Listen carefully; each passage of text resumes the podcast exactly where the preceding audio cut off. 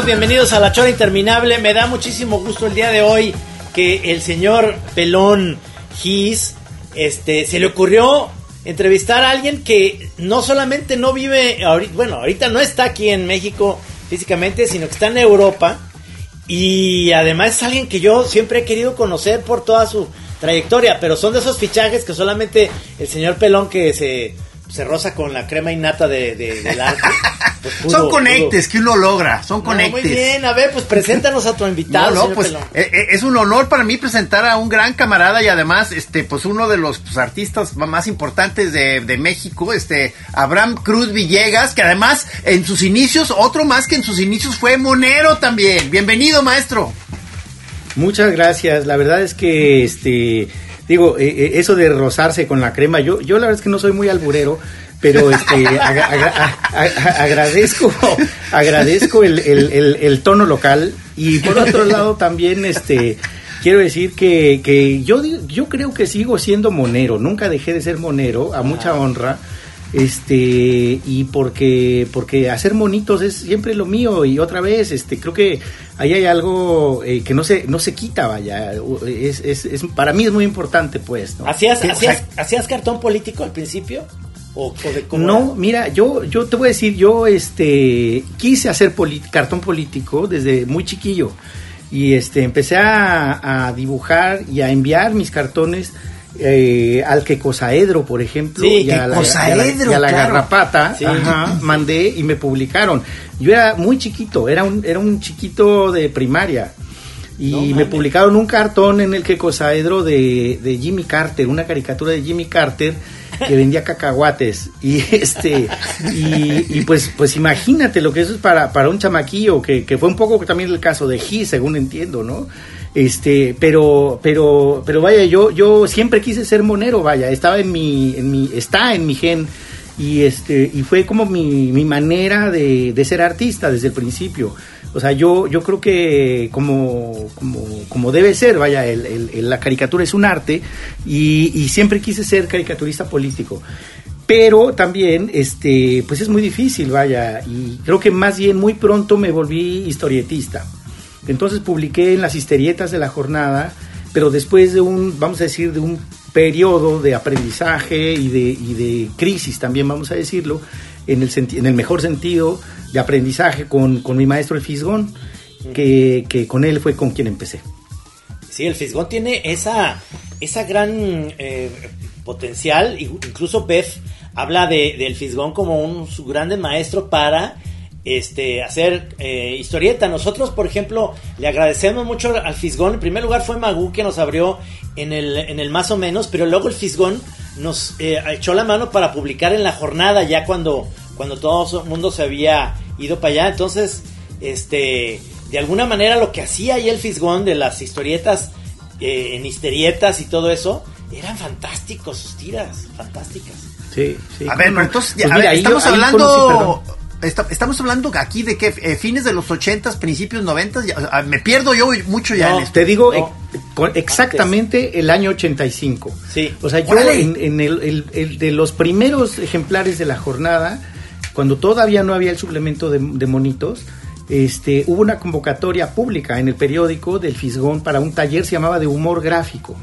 Y ahí entré yo y ahí conocí a Patricio Hernández, eh, y a Damián Ortega, a Tony Higuera, este, y, vaya, todos éramos chamaquillos.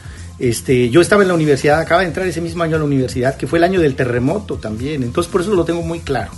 Y este, pero el Fisgón venía del uno más uno, que donde yo fui siempre su admirador. Y este, en fin, como que son muchas referencias. Mi papá era maestro en la UAM, en la Universidad Autónoma Metropolitana de Azcapotzalco, y él, este, me acuerdo que organizó una, unas conferencias con, con, moneros, él era maestro de comunicación. Y este y, alguna vez me invitó a una reunión y estaba en, en la colonia Narvarte, en casa de, Manolo Ahumada, estaban Sergio Arao, estaba el Fisgón, pues toda la este, bueno, Ahumada, sí, y, y, yo estaba muy chavito. Entonces como que de ahí pues más, más se me alborotó.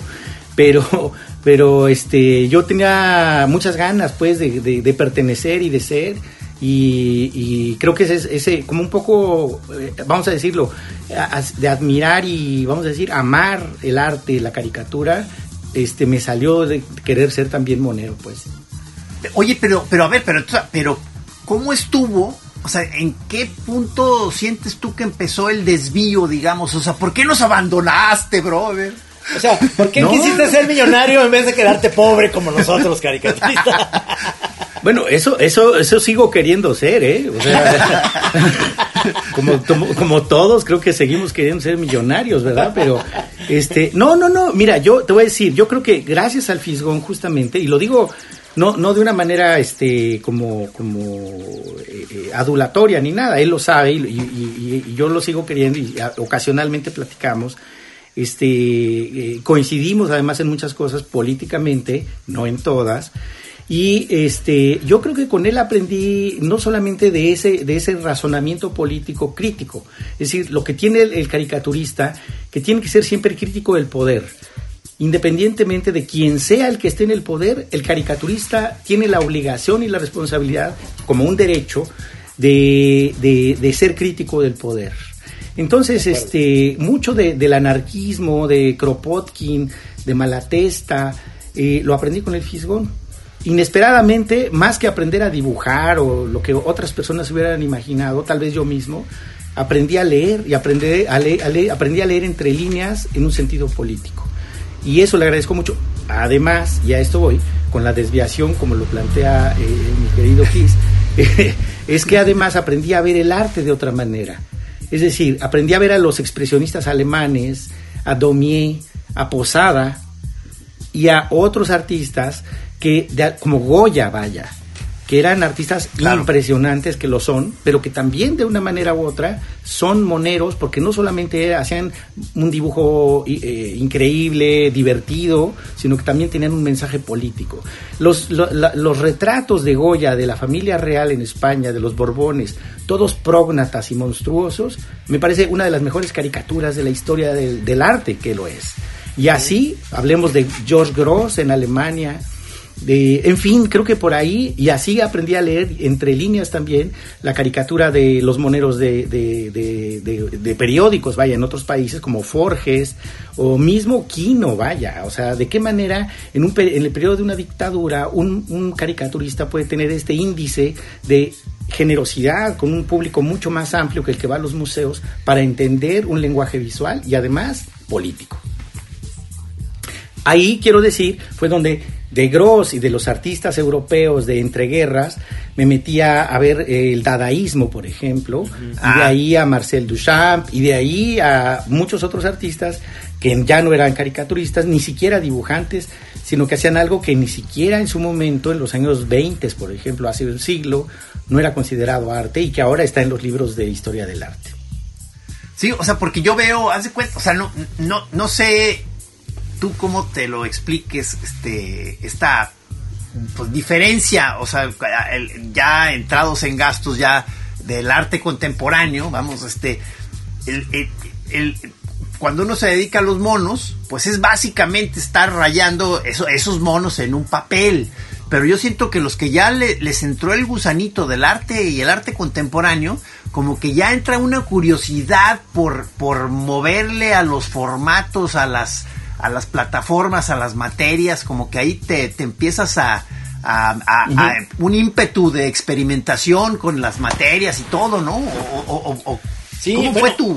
Ahí, ahí yo digo, aunado a eso que está diciendo Gis, me, me, hace mucho eh, pues que, cuando conocimos a Guillermo del Toro, que nos, nos enseñaba sus cuadernos, estos que luego ya los hasta los vende de, de arte y de cómo empieza a crear ciertos personajes. Y, y, yo creo que les pasa a ustedes, tanto a ti, este, también eh, caricaturistas de esencia, es que eso lo pueden trasladar a otras áreas, ¿no? O sea, puedes hacer unos pinches este, monumentos chingones y todo eso. Y eso es lo padre, que tienen esa oportunidad y la tienes tú, ¿no? Este... Pues, mira, ¿Sabes qué, Trino? O sea, la verdad es que eh, yo creo que, son, son muchas cosas. Yo creo que en, algún momento, eh, obviamente, con un poco hacerte más de información y como, vamos a decir, complejizar de alguna manera lo que es el lenguaje de, del dibujo, de la pintura o de la escultura, en un sentido tradicional, eh, fue como se fue transformando el arte, digamos, en la historia. Y por ahí hay, hay como periodos que son inestables, donde algo ya no se puede llamar pintura ni se puede llamar escultura, y hay como eh, eh, pasan años hasta que alguien dice, bueno, esto se llama instalación, o esto se llama performance, o esto, etcétera. Eso es lo de menos, pero esos periodos intermedios a mí me gustan mucho. Ah. Y por ahí yo creo que a mí me, me encanta, vaya, como explorar esos intersticios, esos, esos eh, vamos a decir, como que no, no, tienen nombre y que son huecos de alguna manera, son cuñas, que, que yo diría, y en, en, en, el momento en el que yo, digamos, como lo tomé, vamos a decir, más en serio, de dedicarme a esto, para mí ustedes también en su momento eran parte de, de esa, eh, eh, estar en medio de algo que, o sea, eh, y lo he dicho antes, vaya, que, que, que, las revistas que ustedes hacían en Guadalajara, en ese momento, al principio, que ustedes estaban chavos, que usando un lenguaje no solamente visual de dibujo, sino también el lenguaje, lenguaje, el lenguaje hablado, el lenguaje oral, era algo inestable, era algo que no se hacía en México, era algo rarísimo. Y el personal, y vamos a decir, ese grupo de personas en Guadalajara fue muy importante para el desarrollo de la cultura y del arte en México. Y yo creo que a mí, o sea, yo, yo crecí enamorado de eso. Y, en algún momento, por ejemplo, y lo digo con toda la intención, con Pacho Paredes, que era baterista de Maldita Vecindad, que seguimos siendo muy, muy carnales, conocí a Paco Navarrete. Y este y Paco Navarrete, que era también parte de esa troupe, de ese grupo, con el personal y otras cosas, con ustedes todavía, vaya, yo creo que tiene una identidad inestable todavía, como ustedes creo que la siguen teniendo. O sea, Gis que se llama Molusco, este Trino que haces eh, películas y, haces este eh, crítica de cine. O sea, ¿por qué no? O sea, ¿por qué, por qué tener que ser solamente monero, no? Hacen, hacen estas entrevistas preciosas. Se lo dije a, a Diego Rabaza en alguna entrevista al principio de la pandemia hablaba de, cuáles eran mis fuentes y de cómo me, de cuáles eran mi, las plataformas de redes sociales, este, sitios de internet o periódicos donde me consultaba yo sobre la, la pandemia. Yo decía, no, yo escucho la chora, güey. O sea, en verdad, y, Alejandra, mi esposa, les puede dar fe de eso. O sea, yo me, me cerré a todo lo demás y religiosamente me dedicaba a escuchar la chora y me Sí, es lo que, o sea, nosotros tratamos de que la gente escuche esto que estás diciendo y les decimos, oigan, si nomás ustedes se reducen a, escuchar la chora, con eso ya tienen para estar muy bien informados, se puede, pueden ya construir su búnker, un poco de eh, víveres y ya está. Sí, no, mira, o sea, la verdad es que, digo, volviendo a la pregunta que, que me hacías, este, creo que, que, que, eh, vaya, estos como intersticios me, me, gustan. Y también en algún momento cuando, cuando yo eh, todavía publicaba en las historietas de la jornada, este, que pues ustedes saben que quien llevaba el suplemento era Magú.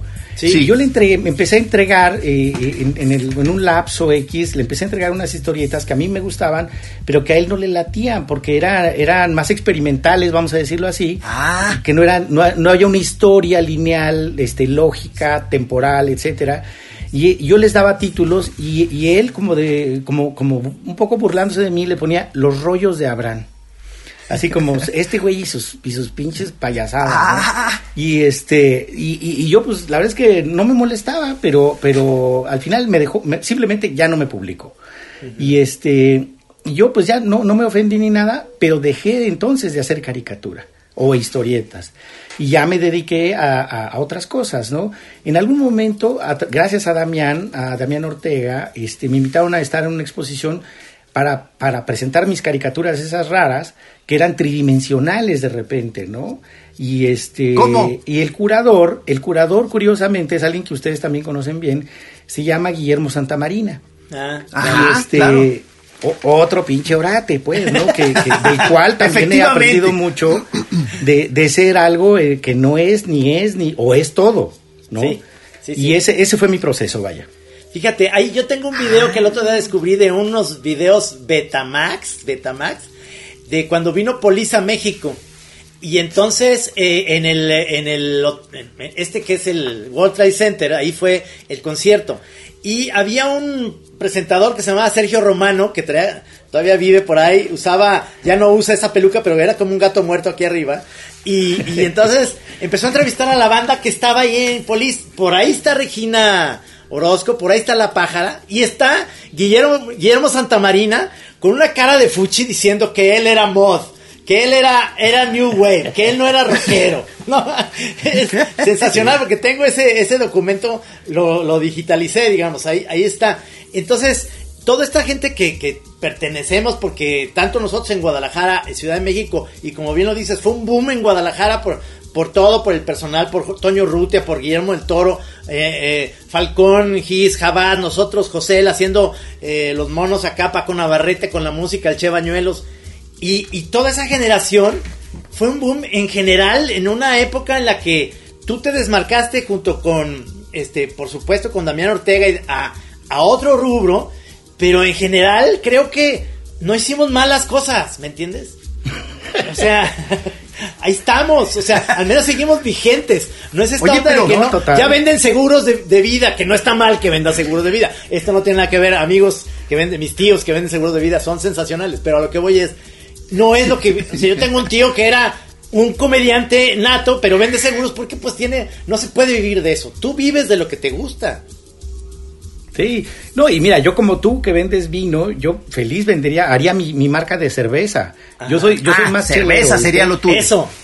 Yo sabía que por ahí iba a haber un, un momento, pero este lo podemos retomar después o le seguimos, pero pero sí creo que por, por qué no permitirse tener una identidad plural y, e incluso contradictoria. Yo creo que abrazar la contradicción es, es, lo mejor que nos puede pasar. Si podemos aceptar, digamos, la diversidad cultural y la diversidad de género y de todas las diversidades, ¿por qué no también hacia adentro? pertenecer y permitirnos pertenecer a todo lo que nos gusta, como dices tú. O sea, lo que decían los situacionistas, unos artistas radicales de los 60 en Francia, en París, este, decían, hay que, hay que renovar el deseo. Y creo que eso es importantísimo y no perderlo de vista. Sí, o sea, pero eh, eh, eh, ahorita que se están mencionando como todos los este, camaradas de generación que de alguna manera forman parte de cómo uno va agarrando la onda, ¿no? O sea, porque tú, tú, tú, traes tus propios este, curiosidades y experimentos y todo, pero, pero son vitales el, el, esa bola de gente, de camaradas, ¿verdad? Que te van este, invitando a reuniones que, que, que, te pasan un tip, que una lectura, un, un, cotorreo, como dices, te invitaron a una primera expo este, a participar, ¿verdad? O sea, entonces como que va, se, se, va haciendo una bola de nieve ahí, ¿no? O sea, me imagino que no, no sé quiénes fueron determinantes de tus camaradas en, en tu, ese primer eh, desarrollo, pero, pero ahí estuvieron, ¿va? Pues mira, te digo, o sea, creo que y, conectando, ¿eh? No, no, no estoy este, eh, haciéndome afuera de la nica. Creo que el, el, el, momento aquel en el que Damián me invitó a esa exposición, en la que de repente el Tinlarín Guillermo Santa Marina era, era curador, que, él acababa de regresar de Europa y que, y que sigue siendo artista, él todavía, sí, sí. Y, y curador. Y, y, creo que además es un gestor cultural, en fin. Eh, y que fue en Guadalajara también un rato. Sí, claro. Este, en aquella exposición que fue en Tlalpan, en el sur de la Ciudad de México, participaron el Taca, los Quiñones, este, Rubén Ortiz, Mónica Castillo, un chorro de gente que yo no conocía, honestamente. Yo estaba completamente fuera del círculo y de repente me vi en medio de algo este, eh, que, que, pues, que me pareció fascinante y, y no solamente por el arte, sino también por las personalidades. Creo que es bien importante, o sea eh, y a través de ellos eso se fue multiplicando, digamos, una, una, fue haciéndose una red, obviamente. Yo sigo siendo muy, muy, muy, muy carnal de, Paco, de Taca, ¿no? Y este, no nos vemos nunca, pero lo quiero mucho, quiero decir, ya, ¿no? Ya, ya. A partir de, de, esa exposición, por ejemplo, este, Damián, que era muy amigo de Gabriel Orozco, y se reunían para, para hablar de arte, porque pues no había, en las escuelas de arte que todavía existen en la Ciudad de México, eran muy malas yo creo que siguen siendo muy malas, pero bueno, eso, mi opinión no sirve de nada. Este, y he dado clases en las dos también. Eh, creo que, creo que eh, fue padre porque eh, no, no, vaya, ellos, Damián y Gabriel me convocaron para reunirme con ellos Y luego se juntó Gabriel, también Gabriel se juntaba por separado con, con, Gabriel Orozco. Y entonces se hizo un grupo que nos reuníamos los viernes en casa de, del pájaro, de Gabriel Orozco, en Tlalpan también, al que luego se juntó Jerónimo López, que es el doctor Lacra. El doctor Lacra. Y ese fue, ese es mi, ese es mi núcleo central, digamos, en, en, ese momento. Y estoy hablando del año 87. Entre el 87 eh, eh. y el 91 nos reunimos en casa de Gabriel todos los viernes para hablar de arte y que además lo veíamos el arte en fotocopias, ¿eh? en catálogos que nos copiábamos de amigos que viajaban, para escuchar música, para escuchar eh, cosas que no se conseguían tampoco fácil, de repente del Tianguis del Chopo, etcétera, con las personalidades tan distintas y contradictorias otra vez entre nosotros, pues era increíble, imagínate, ¿no? Nos, nos, pues poca madre y chupábamos y, nos íbamos, ya acababa la sesión en la noche y nos íbamos de pachanga, obviamente. Claro, claro. Y se hacían más, más, más este círculos concéntricos.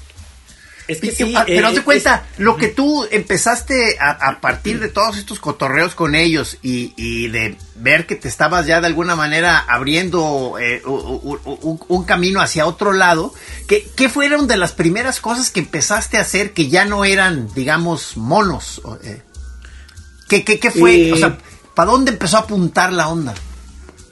Pues mira, el mismo Tim Larín me invitó a algunas exposiciones, este creo que fue, para mí fue muy importante estar cerca del Tilarín, o sea, como también estar en, la, en su mirada, vaya. Y este, en algún momento empecé a exponer en galerías. Había una, una galería en la colonia Roma, en la Ciudad de México, que se llamaba tal cual Galería de Arte Contemporáneo, que, que llevaba eh, Benjamín Díaz, no sé si alguna vez lo conocieron. No. Este, ahí exponía pues Germán Venegas, este, no sé, o sea, de todo tipo de gente pero este también ahí fue donde expuso por primera vez Francis Alice este y toda mi generación no ah, había una curadora también que creo que, es importante no olvidar que se llamaba María Guerra que había sido muy amiga de, de, del Tinlarín este también creo que coincidieron en Europa. Y este ella Guillermo y otro otro otro güey que se llamaba Rubén Bautista que había había sido curador trabajó en museos en Europa este, como que fueron muy importantes para mi generación en ese momento. Yo creo que después ya se, se, atomizó, digamos, se diversificó y hubo más interés de otras personas, incluyendo la crítica, que era una crítica, como siempre ha sido en México, muy inestable y muy poco consistente, pero se, se empezaron a fijar en el trabajo de la gente más joven, que éramos nosotros, y este y empezamos a, viajar, a tener exposiciones en el extranjero. Yo en el año 91 empecé a exponer en el extranjero y, he expuesto más en el extranjero que en México, ¿no? Sí, claro. ¿Y qué era? O sea, eh, es que te, mencioné ayer que, que, estábamos ya quedando de que siempre veo rondando este y todavía pues es parte de tu seudónimo esta cosa de la idea de la autoconstrucción eh, eh, eh, eso, ¿cómo fuiste llegando a ese? Es como, es como una de tus banderas, o qué es, o qué es, qué, qué, qué, onda con eso. Bueno, mira, ese, es una cosa que de alguna manera me, me, tomó mucho tiempo este, darme cuenta, digamos, que era parte de mi material, porque, bueno, la autoconstrucción en México es un concepto que se usa para las casas de las personas. Sí. Que ellas mismas construyeron, vaya, que no tienen lana para comprarse un depa, una casa, y no tienen para contratar un arquitecto tapatío y que les construya una casa. Entonces, este, que todos son buenísimos, ¿eh? todos son buenísimos. Y este, eh, eh, entonces, pues tienen que, pues, no tienes lana, pues haces la casa como puedes y con lo que tienes y poco a poco. Y son casas que están en todo el país y que, que, nunca se acaban de construir y que siempre tienen las pinches varillas salidas y en el uso se van destruyendo. Es decir, es un proceso simultáneo de destrucción, de uso, de transformación, y qué es lo que le da identidad a la casa, ¿no? En, en, en, en, vamos a decir, responder a necesidades específicas, ¿no? Primero que nada, tener un techo, como un, vaya, un albergue donde dormir, etcétera, pero luego se van transformando con, incluso con intenciones estéticas, ¿no? Sean como sean. Y este, por ahí yo me di cuenta que, que, pues, finalmente así es como yo crecí, en una casa de autoconstrucción, y que, que, hay dos cosas, digamos, una parte formal, material que ha afectado mi trabajo, que viene de allí, que me gusta mucho y que es patrimonio de todo el mundo. Yo no lo inventé. O sea, es cómo construyes con lo que tienes a la mano reciclando, vaya. De repente para lo que unos es basura, para otros es materia prima. Y eso para mí se volvió muy importante, sin un ánimo ecologista ni nada, ¿eh? Y por otro lado, como una alegoría de la identidad, como una cosa que nunca termina de construirse y que está hecha de cosas, eso, estrictamente contradictorias, ¿no? Que en una pared hay tabiques, ladrillos, piedra bola, este, palos, eh, grava, cemento, cal, yeso y lo que se puede.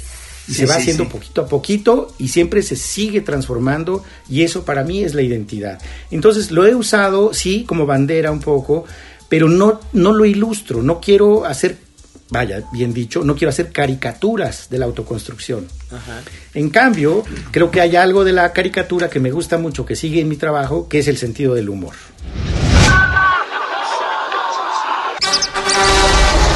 Bienvenidos a conocer la sal y la pimienta de los nombres científicos. Este es Especiero, una colección de anécdotas sobre los nombres de las especies de nuestro planeta. Valar Morgulis. No es un nombre científico. Es Juego de Tronos. Prueba de la gran popularidad de una canción de hielo y fuego la saga fantástica creada por George R. R. Martin, en que se basa la igualmente exitosa serie de televisión Juego de Tronos, es que en el mismo mes de julio de 2016, dos grupos por completo independientes y especializados en criaturas evolutivamente tan lejanas entre sí como lo son hormigas y lagartos, se inspiraron en los hijos de Daenerys Targaryen, madre de dragones, para nombrar a sus especies recién descubiertas descubiertas. Es en la península de Malasia y no en el imaginario Mar Dothraki, donde habitan las tres especies de lagartos que evocan a los dragones de la reina Khaleesi. I am a of the Dothraki. La forma y el color de Pseudocalotes drogon, que es oscuro, Pseudocalotes raigale, que es verdoso, y pseudocalotes Viserion de color dorado. Son semejantes a los de Drogon, Regal y Viserion respectivamente. Y en una escala aún más pequeña tenemos a dos nuevas especies de hormigas de Nueva Guinea cuya identificación fue posible gracias a la microtomografía tridimensional de rayos X que permite una disección virtual por computadora de cada espécimen para examinar con extremo detalle su morfología. Así, los formicólogos, especialistas en hormigas, no confundir con fornicólogos pudieron descubrir las espinas características que definen a estas especies, que se localizan cerca de su cabeza y que les dan un cierto parecido a pequeños dragones. Fidole Drogon y Fidole Viserion fueron los nombres elegidos en este caso, mas no perdamos la esperanza de que en un futuro alguien encuentre una especie más para completar el trío. Como diría o debería haber dicho Jake Hagar, el hombre sin rostro de bravos, Todas las especies se deben nombrar. Y si bien la saga no escasea en personajes para ello, su autor agradece que alguien lo considerara al momento de bautizar a un Ofiuro, un ser marino similar a una estrella de mar de Nueva Caledonia como Ophiuhamus George Martini, porque las grandes espinas marginales del disco de la nueva especie parece la corona de la portada del segundo libro de la serie de Juego de Tronos, Choque de Reyes.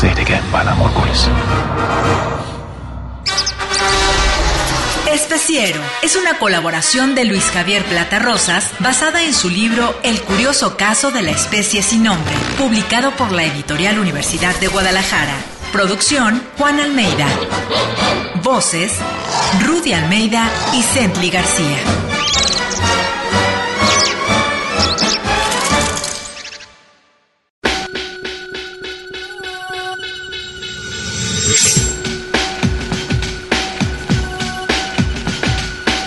Ahí, ahí es donde yo quiero otra vez eh, esta amalgama de esta generación que somos y pertenecemos. De, tú eres de Ciudad de México, ¿verdad, man?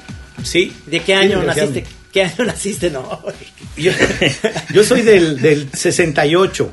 Ah, Nací en, marzo del 68, sí. Pero fíjate, mi jefe, te voy a contar, no sé por dónde ibas, igual me haces la pregunta y luego yo voy a retomar lo que No, no, no, sigue, sigue, sigue. Esto así vamos, vamos, fluyendo. No, es que, justamente hablando. Construyendo, construyendo.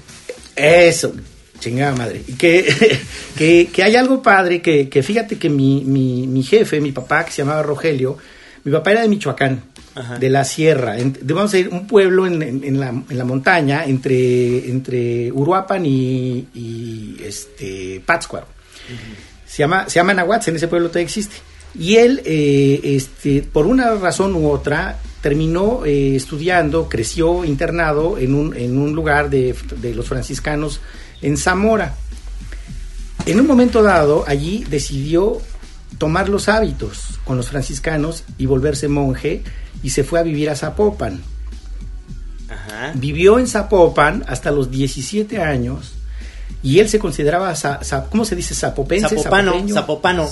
Zapopano. Ok. Ajá. Ok. Y, okay. y, y él se, se, volvió, se volvió eso y este y lo decía con mucho orgullo y siempre le fue al Atlas. es que sí, si vienes de Zamora le vas al Atlas a huevo. Sí, sí. Te digo algo, Ajá. él este me regaló y me lo dijo con mucho con mucho respeto, con mucha dignidad y con mucho orgullo, me dio un escudito, un parchecito para mi chamarra del Atlas. O sea, es una A en rojo y negro, ¿viste? Sí, sí. Y yo viajo todavía con esa chamarra y la gente en el extranjero me pregunta si es del anarquismo, ¿sí? ¿de qué es, no? Y yo cuando les explico, la gente se muere de la risa, ¿no? Ajá.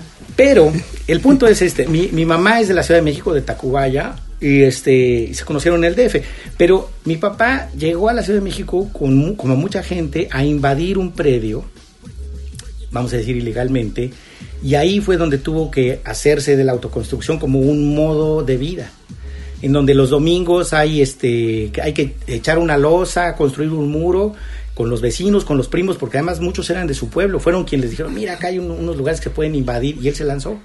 Después de haber estado con los, con los frailes en, en, Zamora, en Zapopan, en, en este, bueno, estuvo en muchos lugares, en San Francisco, California, en Monterrey, este, y eh, se dejó la orden, se salió, dejó de ser franciscano como a los 30, después de haber aprendido a tocar el órgano, muchos instrumentos, a cantar, a, a, a, vaya, estudió la filosofía.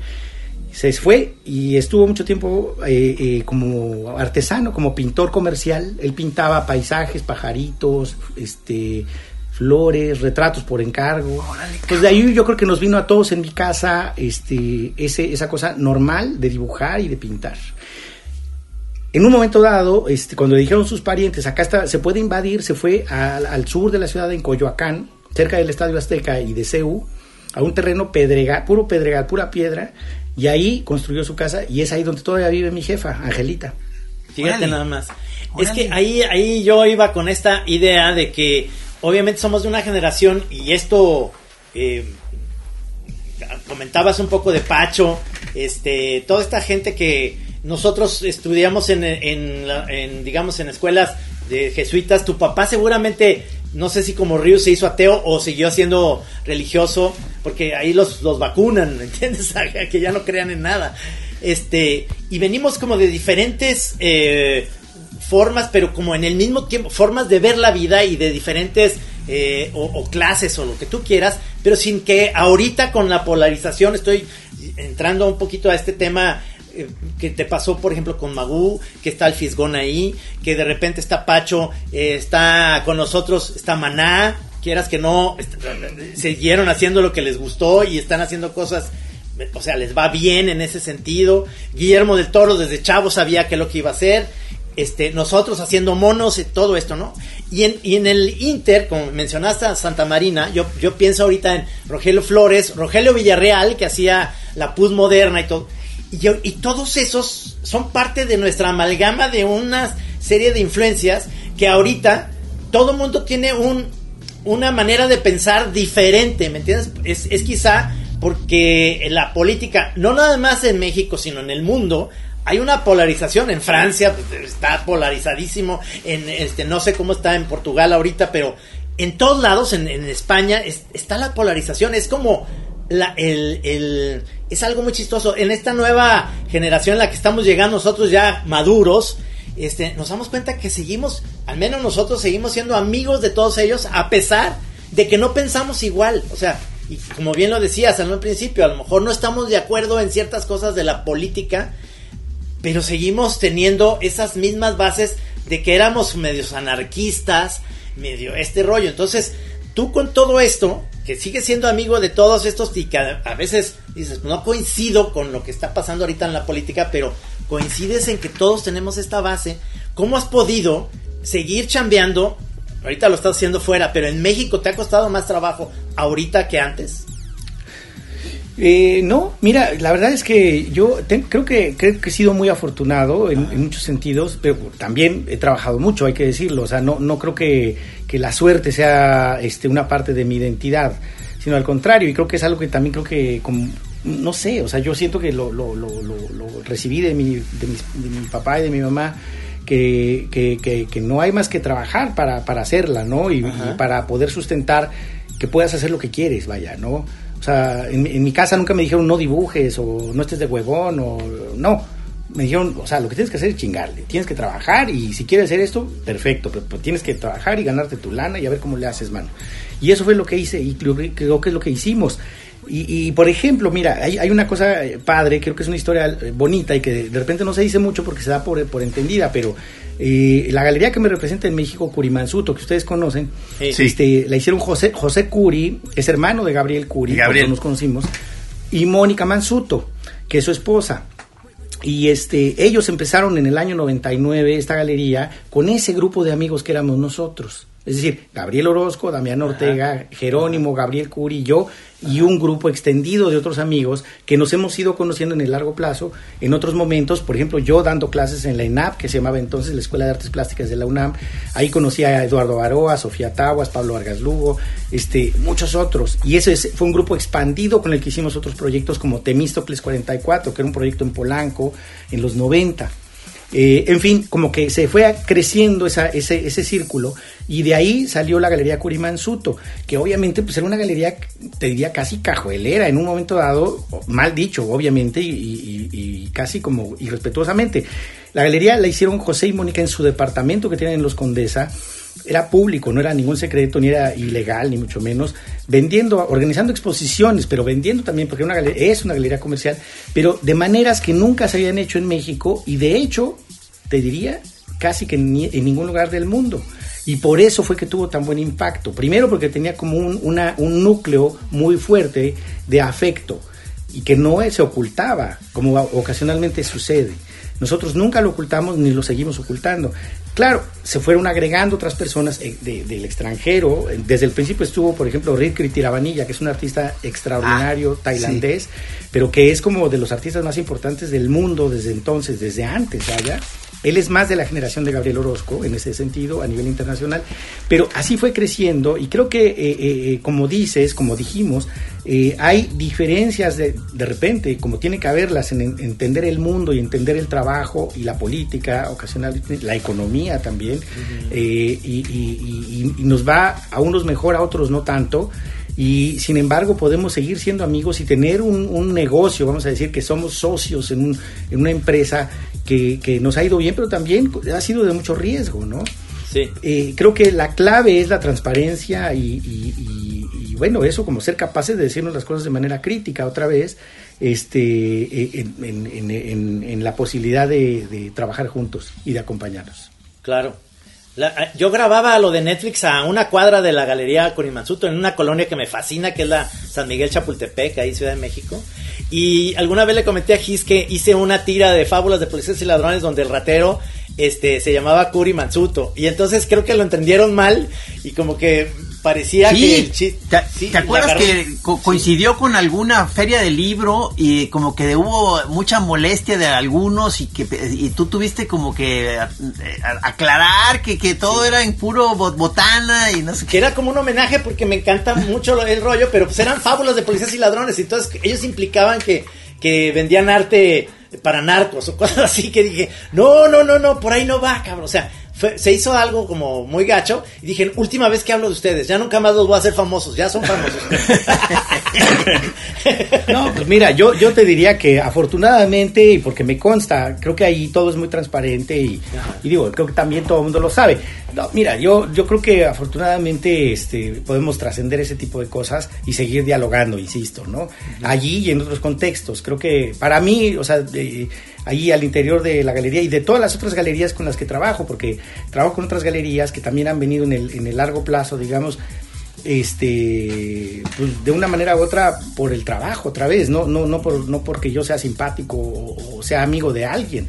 Ahí es otra cosa no es el trabajo que tiene que defenderse solo y este y pues sí yo creo que como instancias públicas que son las galerías como son, son empresas eh, privadas, pero pues, exponen obras de artistas y en ese sentido son públicas, pues tendríamos que ser capaces este, de aceptar los comentarios y las críticas y que y, seguir adelante, ¿no?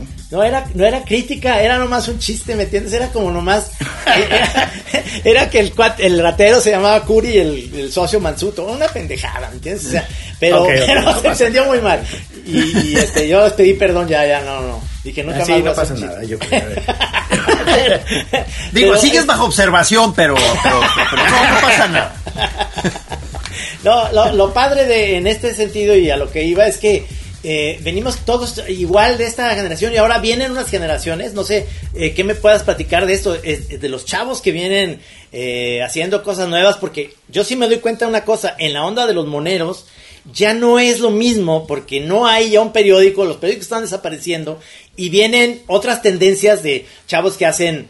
digamos, animaciones, cosas así diferentes. Es diferente. Aquí tú en el arte ¿Quién, ¿Quién ves ahí en México que dices, wow, aquí viene una, bueno, una banda muy cabrona de chavillos que están haciendo pues, cosas? Pues, digo, de ahí venía un poco también mi pregunta, porque digo, ahorita que estás, eh, ya no me acuerdo cuánto llevas en París, pero entonces tú, mm, tres en, años. Tu, eh, en tu, ándale, tres años, entonces en tu Instagram me la paso viendo fotos que sacas tú con chavos que veo que muchos son como artistas, eh, pero muchas, entonces como que como que, ¿qué, qué, e, e, eso qué es? O sea, estás dando un rol ahí de un tour, una, estás haciendo casting de artistas o qué pedo, cabrón, o sea.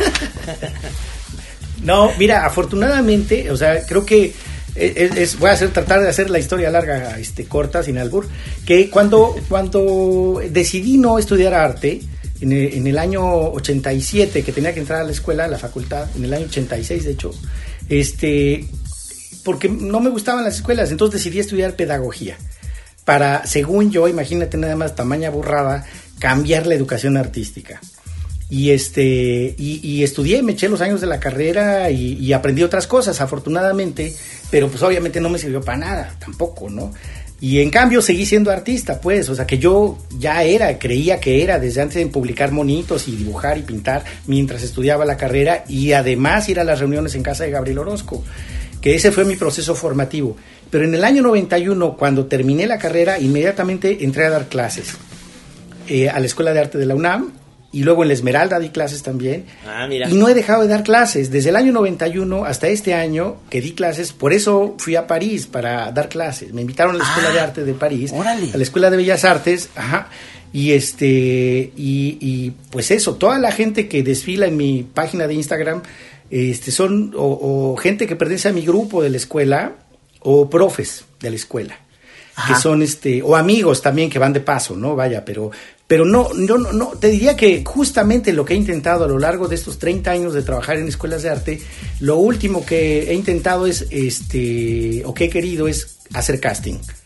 Más bien, lo que he intentado es, es escuchar y entender cuáles son las necesidades de la gente más joven eh, como artistas, vaya, y también eh, cuáles son sus, sus, preguntas en un sentido eh, problemático, es decir, qué están escuchando, qué están leyendo, qué están viendo, qué están, a dónde están mirando y, de qué manera formulan sus preguntas con lenguajes que yo no conozco ya, o sea, como dices tú, en diferencia generacional, pues obviamente hay intereses muy radicales, ¿no? O sea, en, París, perdón, hay, ¿Qué este, andarás viendo allá? Pues, pues no, mira, o sea, te, digo algo, hay, hay, una, históricamente, y ustedes lo saben, una, una publicación eh, impresionante eh, que ha sido muy, muy este, controversial, que se llama Charlie Hebdo. Sí, sí, eh, sí. Que es una, una publicación política de caricatura, estrictamente de caricatura política, pero muy fuerte, o sea, muy, brutales. Muy, fuerte. Bueno, pues ya viste lo que les pasó, cabrón, no mames. no, bueno, es eso, que, o sea, lo, los han perseguido, los han asesinado, dicho así y que eh, por, hacer comentarios este que bueno, ocasionalmente son extremos, vaya, ¿no? Sí, Pero frente, por ejemplo, frente al extremismo. Entonces, se entiende que ahí hay una, una discusión más elaborada donde no es, no es muy fácil emitir un juicio sobre, sobre esto, pero a lo que voy es que dentro de la escuela, como parte de mi trabajo en la Escuela de Bellas Artes, que lo he hecho en otras escuelas también y en otros países, no solamente en Francia, eh, en Estados Unidos y en Inglaterra, por ejemplo, y eh, es parte de la chamba hacer las entrevistas para los aspirantes a la escuela, los que quieren entrar. Y es, es muy padre porque ves a los chavos que están muy estresados, están muy nerviosos y quieren este pues quieren entrar, pues, y aprender, y etcétera, y a, pues, a los 18, a los 20 años, pues, imagínate que se quieren comer el mundo en un bocado, ¿no? Y me ha tocado, por ejemplo, en una ocasión, una chava mayor, como de 25 años, y que ya publica desde hace rato en Charlie Hebdo y que es profesional, vaya. Y yo le en la entrevista le dije, oye, ¿y tú para qué quieres entrar aquí? Tú ya, ya, ya, digamos, ya perteneces, ya tienes este, este lado, incluso te diría, dicho de un modo muy grosero, ya tienes un ingreso, vaya, ya tienes una parte profesional, ¿no? Pero además, este, la visibilidad que quieres, etcétera. Y claramente lo dijo, yo lo que quiero es escuchar a, la gente, quiero, quiero aprender de mis colegas. Y yo te diría que yo me identifico con ella. Está buena. Porque sabes qué, y luego, y luego veo también como en eh, fotos o videos de cuando hay expos donde tú vas a poner algo, de pronto he estado viendo mucho en donde metes banda, o sea, haces, o sea, eh, como que te gusta la colaboración. De pronto veo ahí un grupo de músicos ahí metidos en tu, en tu pieza y otros haciendo unos movimientos y como que se arma todo un performance colectivo, o sea, ¿verdad? Sí, mira, la verdad es que creo que eso viene también de familia y del mismo proceso de la autoconstrucción en mi, colonia, en mi barrio, que se llama la colonia Ajusco, que no está en el Cerro del Ajusco, sino está, insisto, entre el Estadio Azteca y el Estadio de CEU, para que ubicara a la gente. Y este y, que es mucho de pachanga, es decir, te digo que Exacto, se ve ambiente. Se juntaba los fines, eh, pues claro, o sea, la gente se juntaba en la semana, el fin de semana, perdón, para, para echar un techo, para por construir algo y pues en medio de todo había caguamas y cascarita y en la noche pues ya este baile y medio faje y medio y ahí se hacen familias nuevas y etcétera. Esa es la manera en la que yo crecí, ¿viste? entonces creo que pertenezco también a eso y con mucho orgullo. Y, yo aprendí a bailar con mi mamá de chavillo, ¿no? Qué maravilla. Este, a los 3, 4 años y mi mamá dándome vueltas para aprender a bailar la cumbia y, la guaracha. Sí, como una parte, digamos, comunitaria del, del asunto. Pues, pues sí, entonces creo que como, como, va, sí, tengo, creo que tengo potestad por ahí, ¿no? Y me sigue latiendo a hacer, eh, o sea, cuando reconocí que podía hacer cosas de ese tipo con, con todos mis amigos en proyectos en museos y en galerías, cuando se puede lo hago. Y, y, ahora recién en Curimansuto justamente, que tienen un proyecto muy lindo que se llama Siembra, Sí, claro. Que es rotatorio, como la, como la siembra es rotatoria en la, en la milpa, ¿no? Que una vez es calabaza, otra es frijol, otro es jitomate, otro es chile, etcétera, junto con la milpa. Este, me invitaron ahora y este, que han invitado a gente que no pertenece a la galería, incluso gente que eh, de otras galerías y a las galerías completas como Agustina Ferreira, no sé, eh, y grupos enteros de artistas como Salón Silicón, qué sé yo, Bikini Wax, y me invitaron a mí y yo, pues como parte de mi proyecto, que eran tres esculturas que hice reciclando materiales de otras esculturas que había hecho en, como en 30 años, este, deshaciendo esculturas y rearmándolas en otras, reciclando el reciclaje, digamos. y este, dije, eh, vamos a organizar unos eventos que sean cada vez, eh, cada dos semanas con mis compas, que son de repente músicos, bailarines o los dos. Y, este, y cada dos semanas hubo un evento, además de que invitábamos a los músicos callejeros que iban pasando. Y este, pues de ahí se expande, digamos, a un mundo que pues yo desconozco y que me gusta mucho. Pero lo he hecho de muchas maneras y, yo sigo aprendiendo otra vez. Creo que en, el sentido educativo de la parte pedagógica que, que, estudié y demás, el que aprende soy yo. Y me gusta un chorro. Qué maravilla. Eh, y, yo lo que quiero, digo, ya por, por el tiempo y todo, platicar un poquito, pues, de lo que, eh, lo que es eh, algo que ustedes tienen muy, muy desarrollado. Nosotros decimos que los caricaturistas tenemos una glándula rosa, que esa glándula rosa es cuando la crítica nos dice algo, nos apachurra muy cabrón. ¿Cómo, cómo recibes tú la crítica, este, obviamente, a tu trabajo, que debe ser una muy exitosa, pero también hay una mordaz y mal pedo, ¿no? O sea, ya directamente mala onda sin, sin tener esto. ¿Cómo, cómo, cómo te sientes ante esto? ¿Cómo? ¿Cómo haces? Pues mira, yo te diría que yo tengo una glándula verde y rosa. y, este que, incluye todas, digamos, ¿no? O sea, es como no, yo yo te digo la, la bilis la transforma en cerveza. Exacto, sí. No, mira, yo la verdad es que soy, he sido, yo he escrito, es la otra parte también, yo escribo mucho, he publicado libros de lo que escribo, ah. con, con, los Rabasa, por ejemplo, ah, un libro de, todos, todos mis textos, y este y a Gil le escribí un texto para un libro de, pura cochinada sexual, y este... Y, es algo que me gusta mucho. Es, es de las cosas que aprendí en la facultad y que probablemente en la escuela de arte nunca hubiera aprendido, ¿viste? Como, por ejemplo, investigar, hacer investigación, pero en un sentido más serio, pues. Y también a escribir, como escribir un ensayo, escribir. Y, me gusta mucho en plan literario también, como escribir eh, relatos, narrativa y ensayos libres como, como, como Luis Yamara, que, que también es amigo de ustedes. Eh, yo lo adoro porque, porque él, él, para mí reivindica mucho del espíritu de la escritura libre que no tendría por qué tener un cometido productivo en el sentido capitalista, ¿viste? Y entonces he escrito mucho, pero también he escrito, he escrito sobre arte y sobre artistas, no en un sentido crítico, sino más en un sentido como descriptivo, lo que sería llamado una reseña de arte. Y este y conozco muy bien desde dentro eh, eh, el, espectro de la crítica. Mi maestra en la facultad fue Teresa del Conde. Eh, tomé clases con, con Jorge Alberto Manrique y este, vaya, te conozco y sé y te puedo decir con garantía que crítica de arte en México ha sido muy poca y, no, no del nivel que creo que la historia del arte de México ha merecido, incluyendo la caricatura.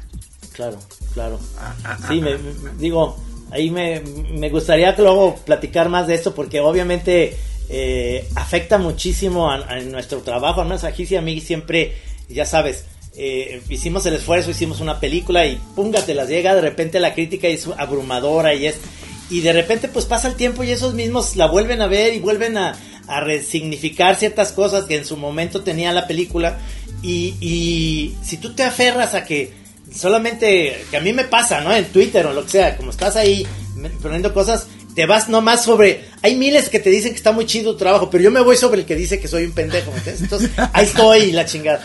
Pero, pero obviamente es, es algo que es eh, que, lo vas en, en, la vida. ¿Tú cómo le haces para ahora sí que dejar, soltar y todo? A lo mejor vivir fuera. En Francia se te resbala más fácil, ¿no? Digo, traes ahorita un proyecto artístico, este, ¿estás sobre algo muy fuerte ahorita? ¿Concentrado en algo?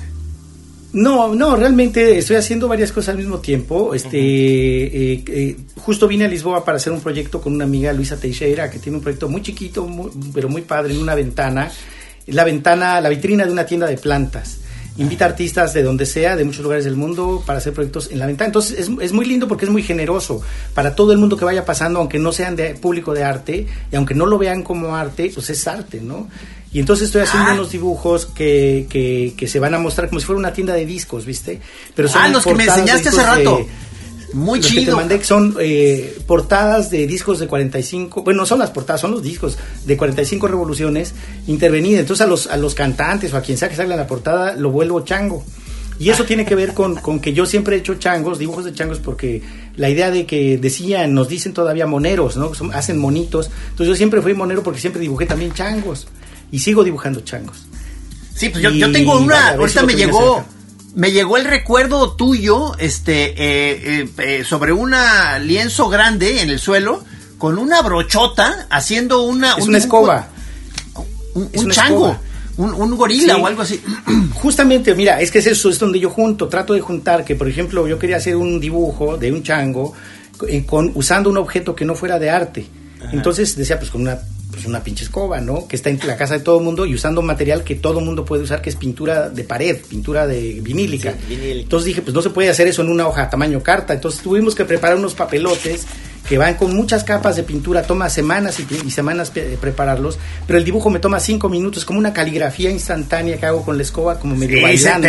te, veías como el clásico caligrafista, el, monje ahí echando trazos, esa es mi referencia y, la verdad es que es como muchas otras partes de mi información, yo no invento nada, es puro puro aprender y este también justo otro proyecto grande, padrísimo que me encanta, este acabo de escribir un texto sobre sobre Miguel Covarrubias, Ah, el cabrón, que es uno de, mis eso, héroes, eh, mis héroes de vida, para alias, para, para Damián Ortega, que va a publicar los mapas del Pacífico de Covarrubias que se expusieron en, el, en San Francisco en el 40, y escribió un texto desde la perspectiva de, de alguien que, que es monero y que es artista y que admira al chamaco. No, no, no. Oye, pues que, que, este quedaron muchos cabos sueltos aquí ahorita. Espero, este, dices que regresarás en unos eh, dos meses a México. Ya, Oye, te invitamos acá, yo te invito acá Jijic por unas cervezas de las que yo hago del Santos y Gis y yo hacemos el Santos y Chelita y platicar y a ver si te invitamos también a la Chora TV. Para que Sí, estés Chora aquí. TV y, y que salga alguna Feliz. colaboración, un, una, un, un regreso ahí breve al monerismo, por favor, Sí. cabrón. Y falta que hablemos de muchas cosas como del tequila. ¿eh? Yo también tomo Sí, tequila eso. en donde sea del mundo.